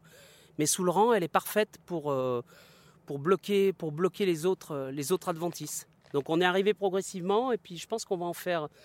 On en, a, on en a ici sur 2 hectares. On en a ici sur 2 hectares sur cette parcelle et, et on, va, on va progressivement l'implanter dans tous les secteurs, euh, dans tous les secteurs où on ne pourra pas aller mécaniquement travailler le sol. Du coup, vous, introduisez de la compétition avec ce qui vous posait problème et qui était en compétition avec la vigne finalement Alors oui, mais c'est vraiment une herbe choisie. Euh, bon, il y a des essais qui ont été réalisés depuis plusieurs années au niveau de la Chambre d'agriculture et c'est une, plante qui a des, racines qui sont gros comme un cheveu. Donc elle ne puise pas beaucoup d'énergie. la, plante, enfin la, plante, je vais vous la montrer, la plante grossit au printemps et après, pendant l'été, elle va rester, elle va, elle va manger ses réserves petit à petit dans l'été. C'est une plante grasse, en fait. Son, nom, euh, son nom commun, c'est le, le sédum. Son nom un peu plus, euh, un peu plus technique, c'est l'orpin blanc. Donc c'est une plante, euh, il y, y, a une multitude d'orpins, mais chez nous, c'est l'orpin blanc qui pousse, dans les, qui pousse sur les rochers. Il y en a juste à l'entrée où on a posé la voiture. Et puis il y en a surtout, nous on le récupère, on le récupère au bord du Rhône. On part, il y a la Viarona qui passe, qui passe le long et on, va le long de la Virona, on emmène des gros palbox et puis on, arrache, on peigne, on en ramène et puis il suffit de gratter le, il suffit de gratter le sol. Alors on, va gratter à la moto, à la rotobineuse. La rotobineuse c'est, une petite fraise qu'on monte sur une débroussailleuse puis on travaille sous le rang. On travaille sous le rang et puis après on, met leur pain blanc, on met leur pain blanc euh, sur place. On remet un, un, petit coup de râteau pour que les racines soient un peu euh, un peu enterré, et puis à la première pluie, ça repart. C'est tout simple. Euh, et ça nous évite un petit peu, enfin, ça nous évite du travail. Il n'y a pas beaucoup d'entretien derrière. Euh, il est en fleurs en ce moment. Euh, tout, ce qui a poussé, il est en fleurs. Donc il ça veut dire que derrière, après, il se multiplie. ça pose, ça pose plus de problème. Donc moi, je, moi, je pense que c'est, c'est possiblement l'avenir par rapport à ça. Et, et puis, bon, Ici, ça fait, on, est en deuxième année où il n'y a plus, aucun herbicide. On est en deuxième année totale. Alors les, deux, trois années avant, il ne restait pas grand-chose. Et on voit que la vigne souffre pas de... Elle n'est pas, en, pas en compétition directe avec l'herbe. Alors on a, on, a, on a une fin de printemps où il y a suffisamment d'humidité. Mais la vigne a poussé, les raisins vont pas souffrir du grossissement parce qu'on est sur une année précoce. Si vous voulez, on va descendre un petit peu plus bas dans le coteau. Vous allez voir que les raisins sont quand même déjà très gros.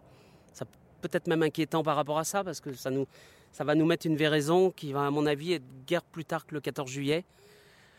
Donc euh, on aura des vendanges, euh, ça va nous gâcher l'été peut-être. Justement là sur les... On a, les, on a les pieds de vigne euh, sous les yeux, là on voit qu'ils sont relativement chargés en grappes. Est-ce que vous faites euh, une vendange en verre? Est-ce que vous laissez comme ça? Euh, Comment est-ce que vous comment est-ce que vous gérez ça? Alors non, il n'y aura pas forcément de vendange en verre. Je pense qu'on va faire un, on va faire un petit passage pour sélectionner. Alors on a, on a bien sûr on a un rendement autorisé, mais j'ai parlé de la précocité. Je pense qu'un des seuls moyens de lutter contre la précocité, c'est malheureusement la récolte. Euh, les années où il n'y a pas de récolte, la prise de sucre est très rapide. On voit, on est quand même, on est dans des expositions qui sont des pentes qui sont fortes, on a des, des, insolations qui peuvent l'être euh, aussi. Et quand on prend du sucre à Condrieux, on, peut prendre beaucoup de sucre. Donc le seul moyen, je pense, le seul moyen de, d'envisager euh, un ralentissement de la prise de sucre sur les années précoces, c'est d'avoir des charges euh, un peu plus importantes, un peu plus importantes, en sachant qu'on est à, ici on, est, on approche les 10 000 pieds hectares de densité. Donc il faut effectivement, il faut peu de raisins pour faire le rendement. Alors les, quand on regarde les raisins en vionnier, ils sont jamais très denses. On n'a pas, on n'est pas en chardonnay, on n'a pas des, pommes, euh, des raisins où tous les grains se, se touchent. Alors ça peut arriver. Peut-être ça va arriver. euh, je dis ça peut arriver. Peut-être ça va arriver cette année parce qu'on a, on a, on a quand même eu de l'humidité, donc on a des grains qui vont grossir, mais on a pris une semaine de froid en début de fleur, donc on a quand même un, un taux de coulure qui, peut-être va nous rendre service euh, dans un mois ou deux.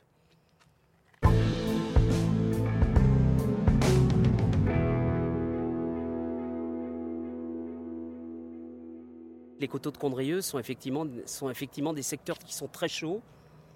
Et on a, et on a de plus en plus, on arrive, le, Condrieux arrive dans un millésime qui est souvent différent par rapport au, par rapport au Saint-Joseph ou par rapport à, ouais, enfin, au Saint-Joseph blanc, Saint-Joseph rouge.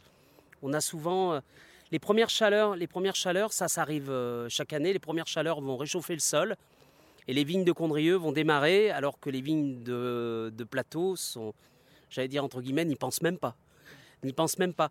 Et souvent, on a un coup de froid qui va arriver derrière, qui va arriver derrière et qui va bloquer les plateaux. Mais les condrieux sont engagés et quand, euh, le débourrement est engagé, il n'y a pas grand-chose qui l'arrête. Hormis un coup de gel, un vrai coup de gel, mais un ralentissement, c'est un ralentissement, mais c'est pas un arrêt. C'est pas un arrêt. Donc on arrive à avoir euh, cette année, cette année, c'est précoce de partout, mais on a possiblement 15 jours entre les condrieux qui sont exclusivement en coteaux et les Saint-Joseph où il y a des coteaux. Mais même les coteaux n'ont souvent pas la précocité du vionnier. Et puis les plateaux, on a, on a trois semaines d'écart. Donc, on, a, on a, entre guillemets, on a souvent des vendanges estivales en Condrieux. Parce qu'on est. euh, là, on a un peu la peur. Cette année, on se dit on va possiblement être obligé de, sortir les sécateurs, les vendangettes au mois d'août. Donc ça risque d'être franchement des vendanges estivales parce qu'au mois d'août, les journées sont encore longues. euh, et puis on, va finir les Saint-Joseph euh, possiblement au mois d'octobre. Donc il y a, souvent, le millésime change au 15 septembre, on n'est plus, euh, les nuits sont plus courtes. Dès qu'il pleut, euh, il faut plus de temps pour que la vigne réagisse. Et ça, c'est un peu perturbant parce que c'est quand même nouveau depuis. euh, on avait les prémices il y, a, il y a 20 ans. On se disait, tiens, ça, ça se réchauffe un peu. Mais là, ça, ça, s'emballe un peu quand même. Ça s'emballe et, ça permet, ça ne permet pas toujours d'aborder les, vendanges et la, maturité de façon, enfin, à mon niveau, de façon sereine. Moi, j'ai démarré, j'ai démarré il y a 30 ans. J'ai fait des vins, j'ai, entre guillemets, des vins reconnus depuis, euh, pas 30 ans, mais 25 ans. Depuis 25 ans, on parle, on parle un peu de François Villard.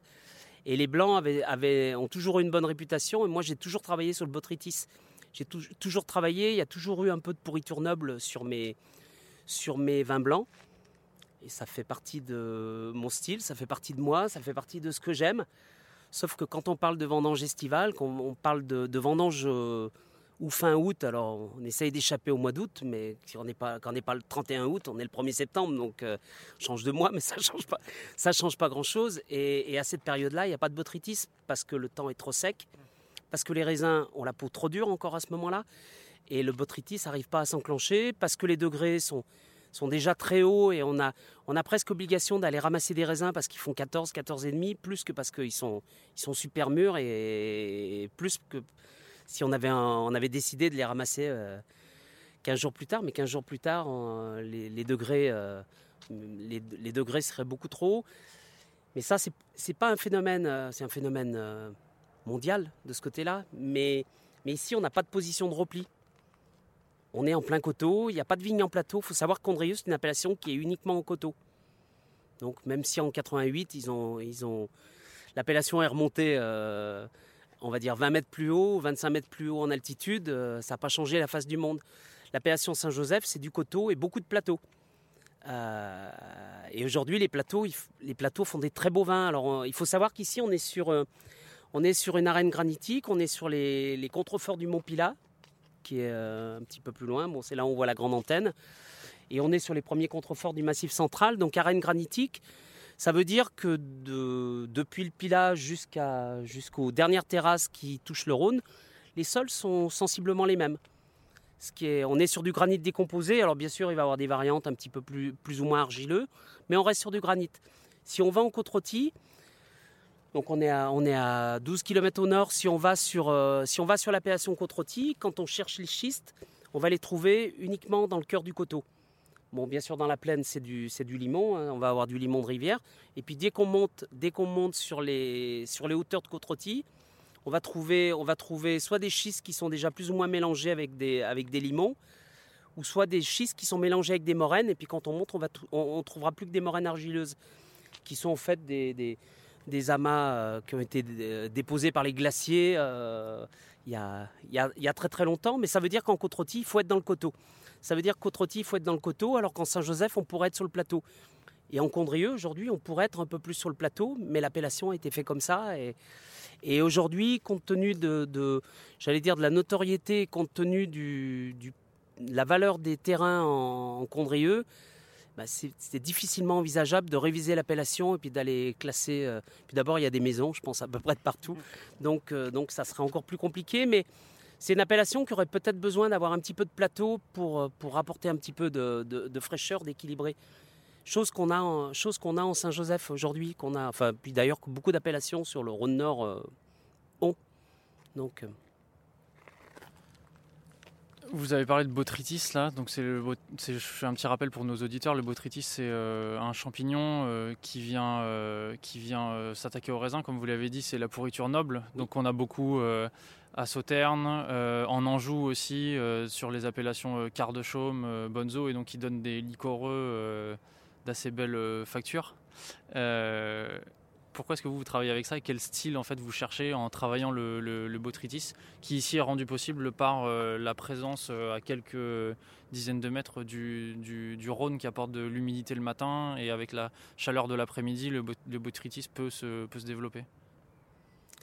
Alors moi, ça m'est, venu en fait, c'est, vieux, hein. je crois que c'est le millésime 92 où. En 92, euh, je pense que vous, vous êtes trop jeune, vous n'avez pas, pas, connu ça, enfin du moins euh, la météorologie du millésime, mais 92, c'était les inondations à Vaison-la-Romaine, donc où il y, a eu, euh, il y a eu des morts et des campings qui ont été submergés. Et nous, bien sûr, on est, on est, à, on est à plus de 150 km de, Vaison-la-Romaine, mais on a eu quand même des grosses pluies à cette période-là. Et, euh, et moi, je me rappelle, je démarrais. Alors, j'allais, euh, j'allais au laboratoire de la chambre d'agriculture et effectivement, il y avait des réunions, réunions de prévendange et on nous disait il faut, il faut jeter les raisins qui pourrissent. Bien sûr, la- le Botrytis cinerea, il engendre la pourriture noble, ça c'est le bon côté, mais il engendre aussi la pourriture grise. Donc, euh, pour beaucoup de gens, c'était relativement simple, c'est pas de pourriture. Donc pas de pourriture. Et hum, moi, je suis arrivé, en fait, je suis arrivé par le- la cuisine. J'ai un CAP de cuisinier à l'origine. J'ai fait une formation en semellerie, donc j'ai plus une formation de, de buveur de vin, on va dire, de buveur de vin que de faiseur de vin à la base. Mes parents étaient agriculteurs, bon, euh, 50 km à, 50 km à l'est, dans le département de l'Isère, donc pas de vigne. Mais j'ai appris, euh, j'ai appris, euh, j'ai appris la semellerie et je me suis toujours intéressé aux origines de- de- des, des pro- des produits. Et je me suis rapidement posé la question, en fait, d'intégrer un petit peu de, un petit peu de pourriture dans, mes vins pour donner un petit peu d'aromatique. Et puis si on se repositionne au début des années 90 pour apporter du sucre. Parce qu'on est dans une région encore, bon, ça, ça, ça choque maintenant de le dire, mais on est dans une région, on a encore droit à la chaptalisation. Et euh, alors, au, niveau des, blancs, je pense que ça fait 25 ans que j'ai pas de sur, j'ai pas de chaptalisation sur le, domaine, mais au niveau des rouges, euh, le premier millésime où il y a zéro chaptalisation chez moi, c'est 2017. Mais 2017, 2018, 2019, il n'y a plus de chaptalisation en rouge. Donc c'est là où je dis qu'on s'aperçoit qu'on a vraiment, on a, un changement qui s'est vraiment mis en, en route, on va dire de ce côté-là. Et, euh, et donc en 1992, j'avais eu idée d'utiliser un petit peu de raisin pourri. Alors quand je parle de la texture du sol, je dis 90% de sable. Qu'est-ce qui fait la pourriture, la différence La différence entre la pourriture noble et la pourriture grise, c'est souvent le taux d'argile qui définit, euh, euh, l'orientation, du botrytis. Donc, comme il n'y a pas d'argile dans nos sols, il y a peu de chances pour qu'on ait de la vraie pourriture grise. Donc, en fait, les raisins vont éclater de la même façon. On a le Rhône. Le Rhône, aujourd'hui, il y a un barrage tous les 10 ou 15 km. Donc, le, Rhône va moins vite. Donc, ça fixe un peu plus de brouillard, effectivement, aujourd'hui. Et on a, a des démarrages de, pourriture, mais qui se, qui transforment rapidement en pourriture noble. Donc c'était ça, l'intérêt était là. Alors j'avais posé la question, on m'avait dit non, non, il faut surtout pas en mettre. Donc j'ai arrêté d'aller changé de labo, j'ai changé de labo et j'ai commencé à travailler sur la pourriture noble. Et mes vins ont été rapidement, euh, on je- euh, le premier millésime c'était 1993, mais vraiment le millésime où j'ai commencé à travailler, euh, à travailler par tri, c'était 1994, donc ça fait ça va faire 26 ans. Donc, et, c'est vraiment, vraiment ce style de vin qui m'a fait connaître. Ça faisait des vins très aromatiques. Beaucoup de gens, beaucoup de, de- d'anciens disaient Ah, on retrouve le Condrieu comme avant. Et il faut savoir que le Condrieu, dans les livres, d'histoire, dans les livres d'histoire, le Condrieu était, souvent un vin moelleux. Et dans les, vieux écrits, euh, le Condrieu était ramassé avec une soucoupe, euh, était ramassé, donc ça voulait dire que c'était des grains qui tombaient tout seuls, donc c'était des grains, très mûrs. Et dans certains, textes, euh, le Condrieu se ramassait, se ramassait très très mûr, il était écrit, et souvent aux environs de la Toussaint. Bon alors, on a un mois d'avance hein, maintenant, mais ça voudrait dire qu'il faudra aller au moins au minimum en octobre aujourd'hui pour, pour avoir les raisins dans ces conditions. Le problème, c'est qu'au mois d'octobre, aujourd'hui, le, le- le- taux de sucre dans les raisins serait beaucoup trop haut. Et, et- justement, ce taux de sucre, pour faire des vins secs, ne nous permet pas d'attendre euh, cette date-là. C'est un peu pour ça que, j'allais dire, je suis un peu triste, parce que, parce que j'ai du mal à retrouver les millésimes, euh, les millésimes d'il y a 20 ans, 25 ans. Et est-ce que vous avez essayé d'amener, euh, de pousser le- l'expérimentation jusqu'à faire sur une toute petite parcelle un, un condrieu moelleux? Le sucre, un plaisir irremplaçable. Alors j'en ai, j'en ai fait. J'en ai fait, euh, je crois que le premier millésime en moelleux ou liquoreux, c'était 94. J'avais fait une, j'avais fait une barrique. J'en ai refait en 96, qui est un millésime, euh, je pense qu'il va toujours me rester. C'est un millésime magique, ce millésime 96. Euh, j'en ai fait en 97, j'en ai fait en 99, j'en ai fait en 2000, 2004, 2010 et plus rien depuis 2010. Alors pourquoi plus rien? Parce que je fais pas mal de vins de pays à côté, euh, je fais pas mal de vionniers en vins de pays. Et puis surtout, j'ai eu une période où je buvais beaucoup de vins liquoreux. Et aujourd'hui, j'en bois plus. Donc j'ai du mal à faire des choses que je ne bois pas. Euh, euh, je pense que c'est essentiellement euh, lié à ça. Mais c'est aussi au fait qu'aujourd'hui, les, vins liquoreux sont beaucoup moins à la mode progressivement. Bon, il, y a quelques régions qui marchent encore. Si on prend le Val-de-Loire, c'est vrai que le Val-de-Loire avec le Chenin est encore capable de produire des vins avec un peu d'acidité. Je dis un peu ou beaucoup, mais, mais on a encore en Alsace, il y a encore, on, peut trouver ça, encore en Alsace. Mais on a parlé de Sauternes tout à l'heure. Sauternes est une, appella- une appellation, enfin région qui souffre. Une région qui souffre énormément. Ce sont des vins magnifiques, mais il faut 20 ans pour qu'ils soient magnifiques. Ils sont des vins euh, bah, qui sont, euh, sont pas à la mode. C'est malheureux, mais qui sont pas à la mode parce qu'ils n'ont pas assez d'acidité aujourd'hui. Euh, et puis ce qui est dramatique, c'est qu'ils sont dans une région où il y a peu de, possibilités de repli derrière. Si on fait pas du Sauterne, on fait du Bordeaux générique.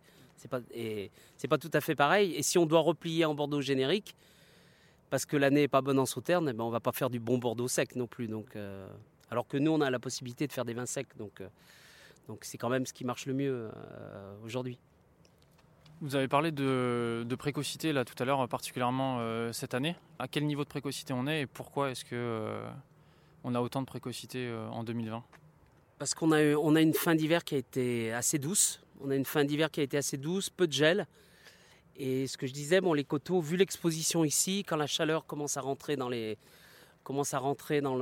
sol, euh, les débourrements sont très précoces. Et on n'a pas, eu pas d'à-coup depuis, euh, le, mois de mars, enfin même avant, depuis le 15 février, on n'a pas grand-chose qui, a ralenti la- qui a ralenti la végétation.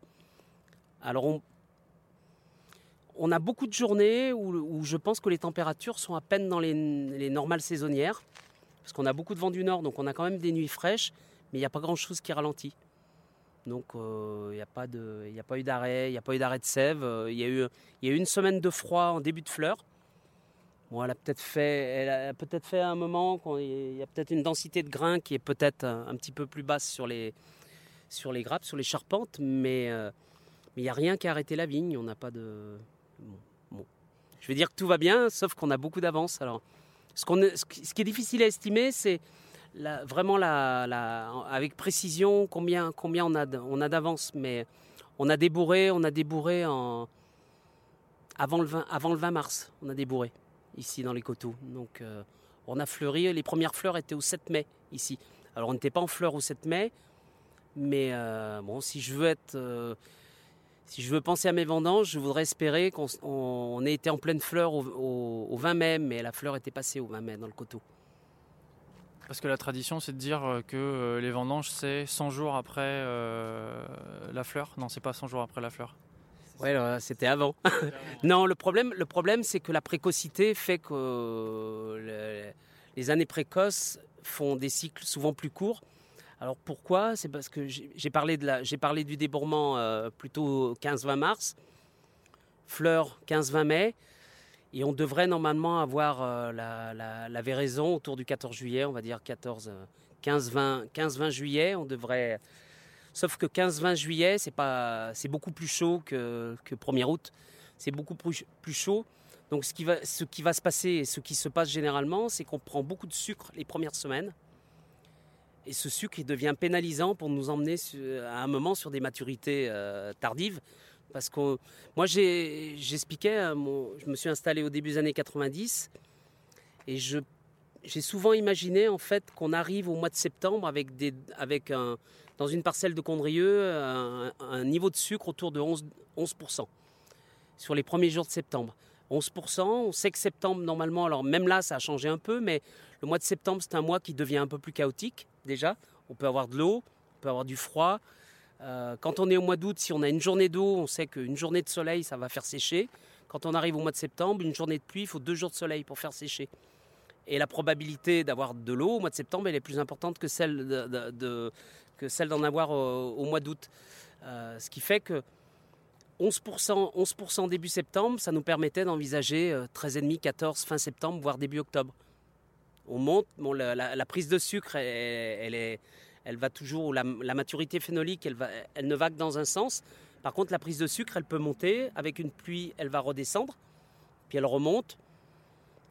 Et puis, deuxième pluie, euh, elle redescend, elle remonte, mais le botrytis s'enclenche. Ça, c'est le, c'est le phénomène, euh, c'est le phénomène logique.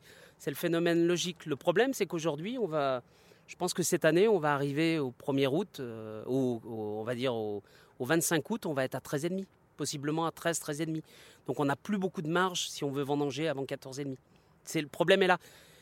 Et le botrytis, il n'est pas encore enclenché. euh, Donc, c'est les pots. euh, On est encore sur, des, on est encore sur un, climat estival avec des pots qui vont être encore fermes. Donc le vionnier est un, cépage qui produit des, des grains où la pellicule est très très tannique. Donc déjà, elle résiste un petit peu au début. Donc elle va, elle va lâcher dans la fin de saison. Donc ça, ça peut être un peu le problème par rapport à la précocité. On va voir l'herbe Là, là, là, on pourrait bien avoir des éclatements euh, à l'approche de la vendange. Parce que c'est gros et on n'a pas, on déjà pas beaucoup de mobilité. Donc, euh. donc leur, leur pain, on en a juste au-dessus. Leur pain c'est cette petite plante grasse qui pousse. Donc là, les, semis ont été faits. Les semis ont été faits il y a un an. Alors ils avaient pas mal poussé, c'était pas mal développé euh, à l'automne dernier, parce qu'on a eu un automne qui a été assez pluvieux, donc ils ont beaucoup grossi. Mais par contre, on a eu, un, une fin d'hiver, un début de printemps très sec. Et ils étaient devenus rouges, ils s'étaient, pratiquement mis en réserve. Et ils se sont mis à repousser uniquement il y a, un mois, à peu près. Donc normalement ils vont, avec le temps, on va, aller un petit peu plus loin, mais d'ici un an, on va avoir, on va trouver, on va, les trouver avec une densité beaucoup plus importante. Et on s'aperçoit en fait que ça, au bout d'un moment, ça va bloquer toutes les autres, euh, toutes les autres adventices. Donc ça va empêcher, les, ça va empêcher vraiment les herbes, euh, les, les, les, les les kénopodes, les amarantes, ça va, les- ça va vraiment les bloquer. Et la vigne, par contre, n'en souffre pas.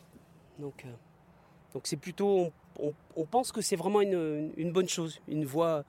C'est comme un paillage, c'est comme un, mais on est complètement, on est complètement naturel. Donc, Et puis il y a une chose aussi qui est importante, enfin qui est importante pour moi, c'est qu'on a arrêté. J'ai arrêté les antigerminatifs. Je vais parler de désherbant, hein, qui était une, mauvaise chose, mais j'ai arrêté les, les, les antigerminatifs en 98. Donc il y a, il y a 22 ans, on employait uniquement euh, un petit peu d'herbicide de post levé. Et on a arrêté euh, complètement il y a deux ans. On a arrêté complètement il y a deux ans et on voit la, diversité qui revient complètement. On a vraiment. euh, si on veut voir la vie du sol, on peut s'amuser à compter les herbes différentes, les, variétés différentes, et on s'aperçoit que tout ça, tout ça vit bien, tout ça vit bien. Et il y a des petites plantes qui sont qui sont pas très grosses, j'allais dire visuellement, mais qui sont très importantes parce qu'elles vont bloquer les plus grosses. Elles vont bloquer les plus grosses à la, j'allais dire à la naissance. Et là, là, on travaille, euh, on fait un peu, de, on a fait un peu de rotophile. On va peut-être, si on a un petit peu de temps, on va faire un peu de rotobinose au milieu avant les vendanges. On reviendra un peu travailler un peu le, le rang. Après, c'est un peu selon le temps parce que, parce que tous ces travaux manuels nous, prennent quand même euh, beaucoup d'énergie. Il y a quelque chose qui frappe quand on arrive dans la région, euh, c'est la vigne qui est sur ces, sur ces poteaux, sur ces morceaux de bois, au lieu d'être euh, à l'horizontale comme dans d'autres régions. Pourquoi est-ce que c'est comme ça? Alors c'est- traditionnel, les, piquets étaient, euh, même historiquement, les piquets étaient appalés par trois. C'est uniquement pour des raisons de profondeur de sol. Euh, il y en avait toujours un, il y a toujours un piquet qui était là pour soutenir l'autre. C'est pour, dire aussi qu'il n'y a pas beaucoup de terre. hein. Euh, quand on trouve 50 cm de terre, euh, on est, on est content. Donc c'est de la terre sablonneuse. C'est pas, pas vraiment riche, mais la vigne se plaît bien. Bon, euh, ce sont des endroits chauds. Les racines descendent. Bon, là, je, suis, assez rassuré en fait. Je disais par rapport à l'enherbement aujourd'hui qui s'est fait, parce qu'on voit qu'il est pas que la vigne et l'herbe vivent bien et que bon, la vigne vit dans une couche qui, qui n'est que où l'herbe ne va pas. Vous parliez tout à l'heure avec euh, les histoires de vent de nord et de vent de sud. Quand il y avait des vents du sud, potentiellement des orages, j'imagine quelques pluies avec. Est-ce que sur des pentes aussi importantes, bah, ça vous enlève un peu de terre et du, et du coup le peu de sol que vous avez peut se retrouver euh, de fait un petit peu en bas? Est-ce que c'est un problème ça? Alors ça, ça, ça peut l'être. Bon, euh, ça peut l'être, mais euh, on- peut aller, un petit peu plus loin pour voir. Pour voir, on s'aperçoit qu'on a, on a conservé des canaux en fait, et l'eau est recueillie, donc on fait des coupées. On a les murs qui nous aident beaucoup parce que on n'a pas vraiment de grande terrasse. euh, on a conservé tous les murs. On a, conservé tous les murs ici sur la parcelle derrière. Ça c'est un mur qu'on a reconstruit. Si on n'avait pas refait ce mur, on aurait eu une pente beaucoup plus importante et on aurait eu des risques d'érosion beaucoup plus importants aussi. Donc en fait, à partir du moment où on conserve des terrasses assez courtes, l'eau n'a pas vraiment le temps de s'élancer. Après, avec l'herbe, euh, l'herbe nous fait un bien fou. Parce que l'herbe va absorber effectivement de l'humidité, mais elle va aussi retenir la pluie. Elle va, elle va ralentir l'écoulement de l'eau. Donc en fait, il y a un équilibre, euh, il y a un équilibre qui se crée. Vous nous avez pas mal parlé de, précocité. euh, Enfin, ce qu'on a, euh, le sujet qui est derrière là, c'est le, changement climatique et le, réchauffement euh, climatique. Comment vous voyez l'avenir pour, pour les parcelles de Condrieu euh, si, si ça continue dans, dans cette, dans cette dynamique-là? C'est une bonne question. Non, je pense qu'on va être obligé, on va être obligé nous d'adapter un peu nos travaux. Je parlais, de l'orpin là, de- du sédum.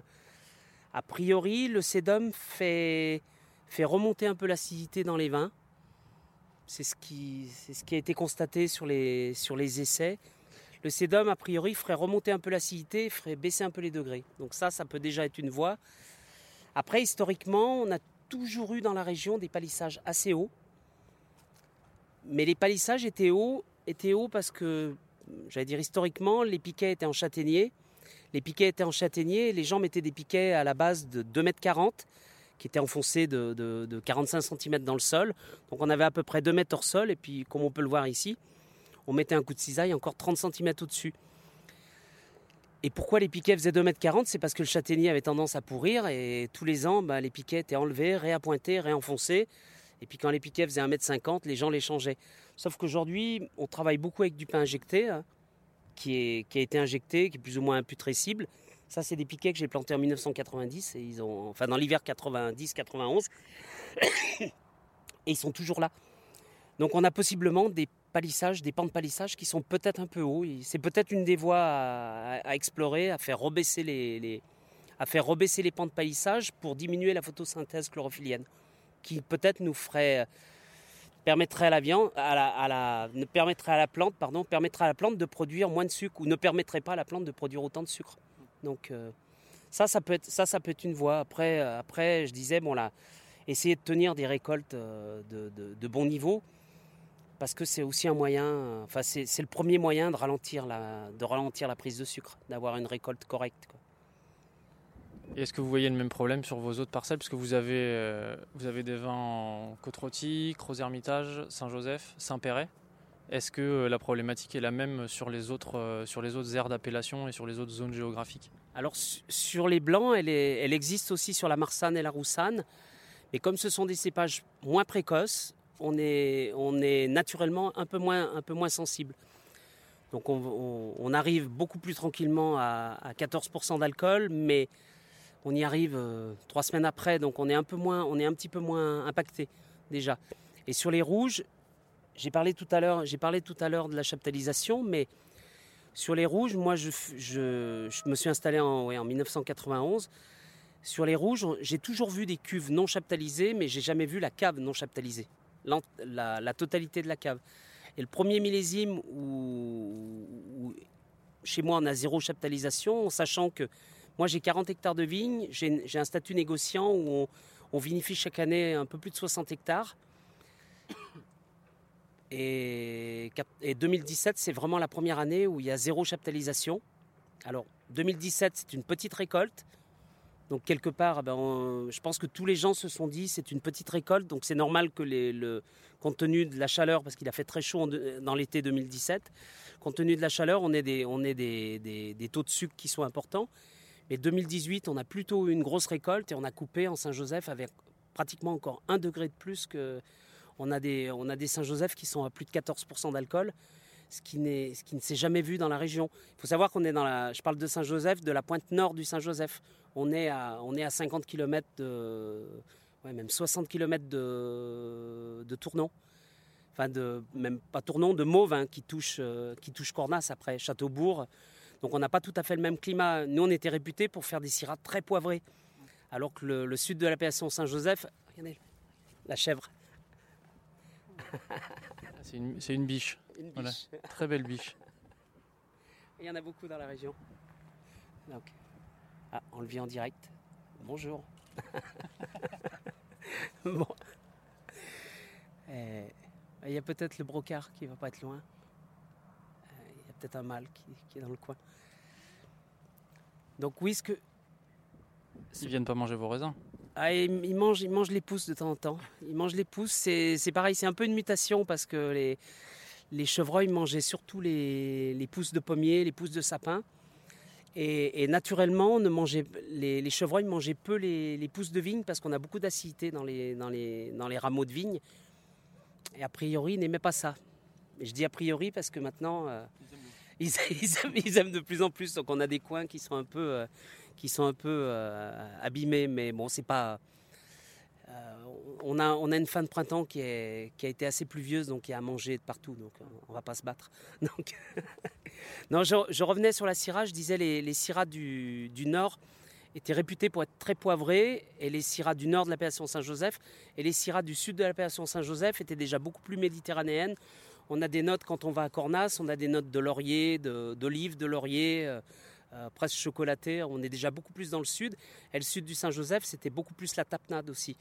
Euh, sauf que sur les dernières années, on a des vins qui font 14 d'alcool. Donc on, perd quelque part, on perd un peu ce caractère, ce, caractère poivré. Donc là, à ce niveau-là, du, point de vue organoleptique, on- on a quand même un changement. Après, on découvre un peu des vins. Moi, je les trouve plutôt bons. Mais c'est dur, de, c'est dur de, de prédire l'avenir sur ces vins parce que c'est, vraiment très nouveau pour nous. Je reviens sur, cette, euh, sur la question du sucre là et sur la, la chaptalisation que vous avez mentionnée. Euh, donc vous avez euh, totalement arrêté à partir de 2017. Ça veut dire qu'avant, jusqu'à 2017, tous les ans, vous aviez des, euh, des parcelles où le, le taux de sucre était euh, trop bas, soit par rapport au cahier des charges de l'appellation, soit par rapport au, au style de vin que vous cherchiez à faire? Alors, c'était pas trop bas par rapport au cahier des charges parce qu'on rentrait des degrés qui étaient tout à fait corrects, mais je travaille aujourd'hui, moi, on, on pratiquement plus, donc on travaille beaucoup en grappe entière, donc sur les rouges, je parle des rouges. Et, euh, et la râpe va absorber euh, possiblement un, un demi-degré d'alcool. La râpe, c'est un élément qui est complètement neutre quand on le met dans la, quand on le met dans la cuve. Et quand on va, on, va, on va presser le raisin, quand on va pressurer, la râpe va titrer au même niveau que le, vin, donc elle aura absorbé un certain pourcentage d'alcool. Donc quand on, travaille en raisin entier, on va diminuer le, taux d'alcool euh, final, on va diminuer le taux d'alcool final. Alors on a souvent ramassé, euh, pour, parler simplement, on a souvent ramassé des choses qui faisaient qui auraient pu faire 12,5 ou 13, peut-être même 13, 13% euh, d'alcool si on avait raflé, et puis on va se retrouver à, à 12, et, 12 et quelques. Alors bon, la chaptalisation, ça pouvait être 4 5 dixièmes, à un niveau des fois où on peut même se poser la question de, l'intérêt de, de l'intérêt de, de chaptaliser. Bon, quand on a des vins à 12,2 nature, pourquoi les emmener à 12,7, 12,8 Ça serait peut-être plus mon, mon idée maintenant, mais, mais euh, bon, quand on est devant une cuve, on doit prendre une décision. Et, euh, bon, c'est pas des grosses. On avait droit, je pense que la région, la région a eu droit, je crois, la dernière année où on a manqué vraiment de sucre, c'était 2014, euh, qui a été une année un peu compliquée parce que l'été était très pluvieux. Puis comme j'allais dire un peu de partout en France, on a eu le problème de la, du, du drosophile, là, de, petit insecte là, qui piquait les raisins. Et euh, il, a fallu un peu, il a fallu un peu courir, mais on a eu des blocages quand même sur la maturité. Et on avait eu droit à un degré 5 qui chez moi n'ont jamais été utilisés. On a, on a plutôt utilisé un, un petit, un petit degré de, de chaptalisation. Mais euh, bon, les, la chaptalisation reste néanmoins, par rapport à l'idée du réchauffement de la planète, la chaptalisation reste un bon repère. Et moi j'ai souvent dit, j'ai souvent dit, et on le voit maintenant, ça prend vraiment, ce que, je disais prend vraiment, à un moment prend du sens. J'ai souvent dit, j'espère que dans 10 ans, 15 ans, on aura toujours besoin de la chaptalisation, parce que cette, cette idée de réchauffement, elle est, elle est active vraiment depuis 3-4 ans. Nous, on le sent vraiment depuis 3-4 ans, mais on en avait les prémices depuis 20 ans déjà. On se disait, tiens, ça se réchauffe un peu. Les anciens disaient, c'est beaucoup plus chaud qu'avant. Et on en avait les prémices depuis, depuis 20 ans. Et à travers ça, moi, je disais, j'espère que dans 15-20 ans, on aura toujours besoin de chaptaliser, mais à travers ce besoin, on va se battre pour ne pas avoir à l'utiliser. Donc, mais, mais tant qu'il y avait la chaptalisation, on pouvait se dire que le, le, le climat ne s'était pas vraiment réchauffé. Et là, on s'aperçoit que à peu près partout euh, dans la région, il n'y a plus de chaptalisation. Alors, on pourrait dire simplement, on a bien travaillé, mais non, c'est pas ça. C'est pas ça. C'est, il fait un peu plus chaud. On a, on gagne un peu en précocité et les degrés. euh, quand on coupe, quand on coupe début septembre euh, des raisins qui font 14 et demi, bah, malheureusement, le, degré de trop, les deux degrés de trop, on les a pas pris début septembre, on les a pris au 14 juillet. Parce que c'est la première semaine de maturité où là il fait très chaud, où les, les journées sont très longues. euh, et, et là, la plante va produire, si elle n'est pas en souffrance, elle va produire déjà d'entrée 3-4 degrés de, sucre qui possiblement vont nous emmerder, en parlant poliment, un, mois après. Quoi. Donc c'est, le, problème est, le, problème est, le problème est là. Donc le problème serait que dans nos, dans nos façons culturelles, on arrive à faire prendre 15 jours de retard à la vigne. Ça, c'est. Je, je désespère pas qu'on trouve des, on, trouve des choses, hein, parce que la vigne, elle, elle, elle, s'adapte. hein. Elle produit des raisins pour la survie de l'espèce, hein, pas pour nous. Donc, euh, donc il va falloir, nous, qu'on trouve des nouvelles façons. On pourrait à un moment, euh, bon, on a tous envisagé à un moment de tailler plus tard, mais on n'a pas des sols très riches. Donc si on taille, que la si on taille à un moment, la végétation est partie, on risque quand même d'assécher, la plante et de, à terme de, de, de, perdre, de perdre de la récolte aussi. Donc c'est pas vraiment une solution. Mais euh, bon, baisser les, baisser les palissages pourrait, être- être une solution.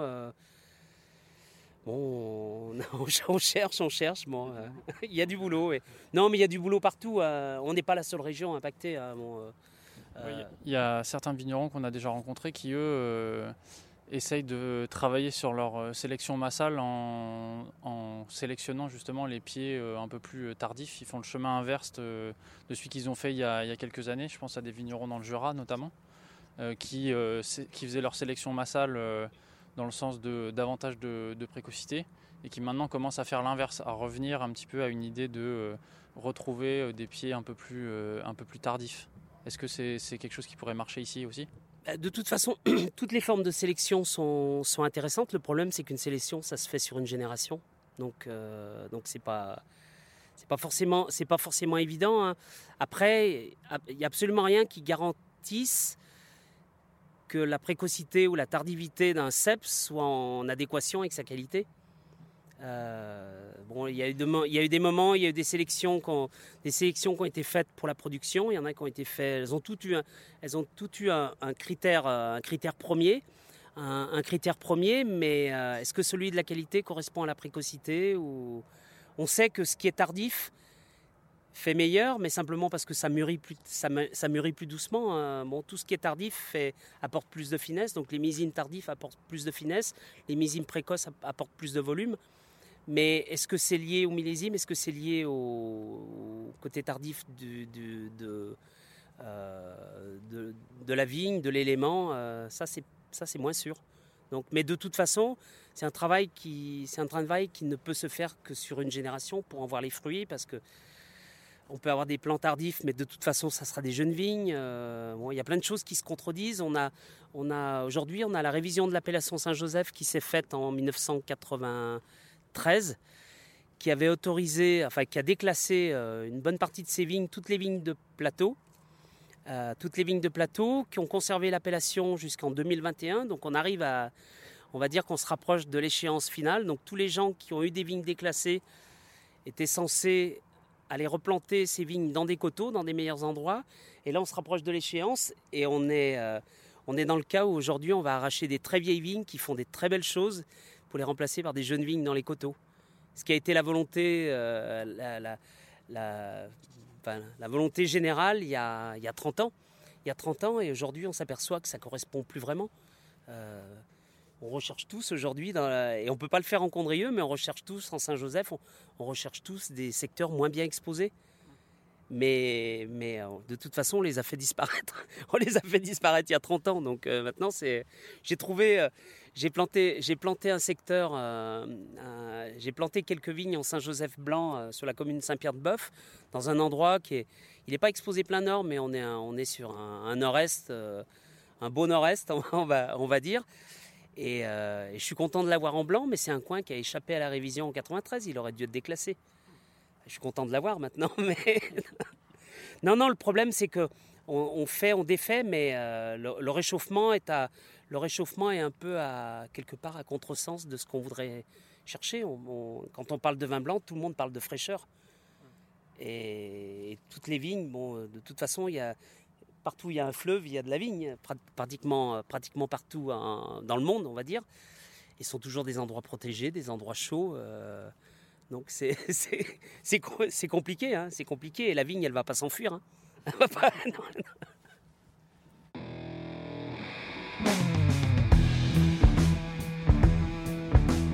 Ça bouge le long du Rhône, n'est-ce pas? On espère que vous avez apprécié ce moment en compagnie de François. Si vous en avez l'occasion, goûtez ces blancs sur le millésime 2018. Saint-Joseph, Saint-Péret et Condrieu.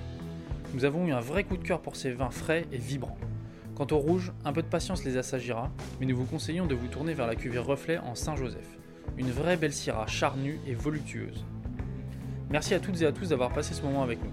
Nous avons plus que jamais besoin de votre soutien pour que ce podcast grandisse. Alors parlez-en autour de vous et on compte sur vous pour nous mettre 5 étoiles et un commentaire sur votre appli de podcast. À la réalisation aujourd'hui, Antoine Sica, Florian Nunez et moi-même, Romain Becker. Merci à Emmanuel Napet pour le mixage, à Emmanuel Doré pour le générique et à Léna Mazilu pour les graphismes. La période est certes délicate, mais nous avons plusieurs projets à partager avec vous dans les semaines qui viennent. Alors restez connectés, prenez soin de vous et d'ici là, buvez bon